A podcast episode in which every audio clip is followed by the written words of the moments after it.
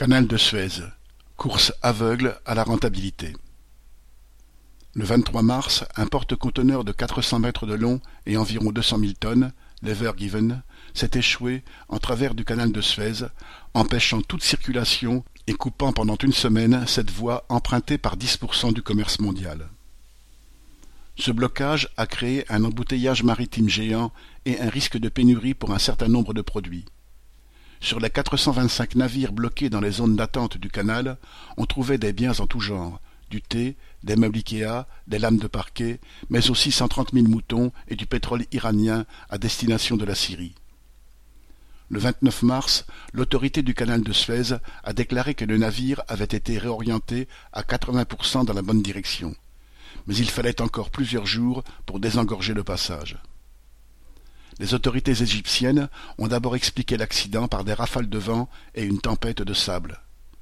Elles ont ensuite envisagé de possibles erreurs techniques ou humaines. Le même porte-conteneur avait déjà connu un accident en 2019 suite à des vents violents, provoquant le blocage de la circulation sur l'Elbe à Hambourg. L'Evergiven est en effet un des plus grands porte-conteneurs du monde, construit au Japon et lancé en 2018. Depuis plusieurs années, ces navires sont devenus de plus en plus volumineux et de plus en plus longs. Leur taille même rend difficile la navigation, les manœuvres et les rend particulièrement sensibles au vent. Une partie des conteneurs tombe régulièrement à la mer, avec leur cargaison de produits chimiques parfois dangereux, et, lorsqu'ils flottent, se transforment en danger pour la navigation. Malgré les risques, le but des armateurs est de faire des économies d'échelle et d'augmenter la rentabilité des voyages. Les porte-conteneurs sont souvent gérés par plusieurs entreprises différentes sous différentes législations nationales.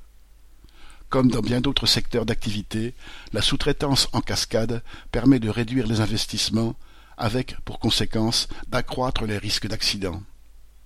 Ainsi, l'Evergiven est exploité par une compagnie taïwanaise, bas pavillon panaméen et une société allemande s'occupe de la gestion technique.